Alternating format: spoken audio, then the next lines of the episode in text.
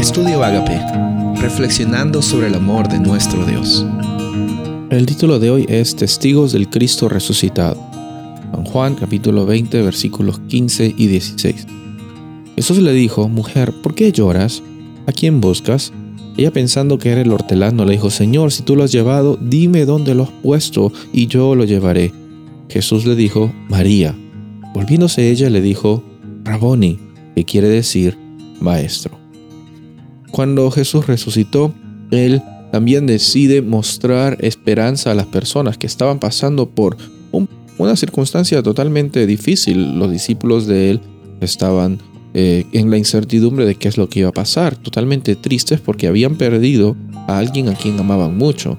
Y cuando los ángeles se muestran en la tumba vacía, cuando Jesús también se aparece, como hemos visto en estos versículos, ante María Magdalena y, le dice, yo estoy aquí, es, soy yo. Y María lo reconoce y le dice, maestro.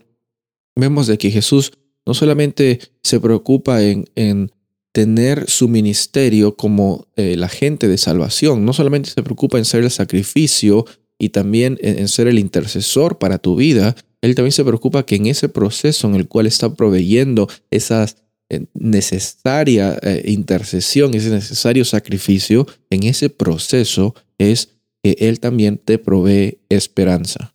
Te provee esperanza para que en medio de esas realidades tu vida sea una vida consistente, una vida estable, pudiendo vivir el día a día sin importar con las circunstancias que estés pasando, porque puedes tener esperanza incluso en los momentos más difíciles. Jesús no solo se preocupa en desarrollar el plan de salvación, Jesús se preocupa en mostrarte que por medio del plan de salvación, tú puedes tener vida con abundancia, no en un futuro solamente, sino en el presente también.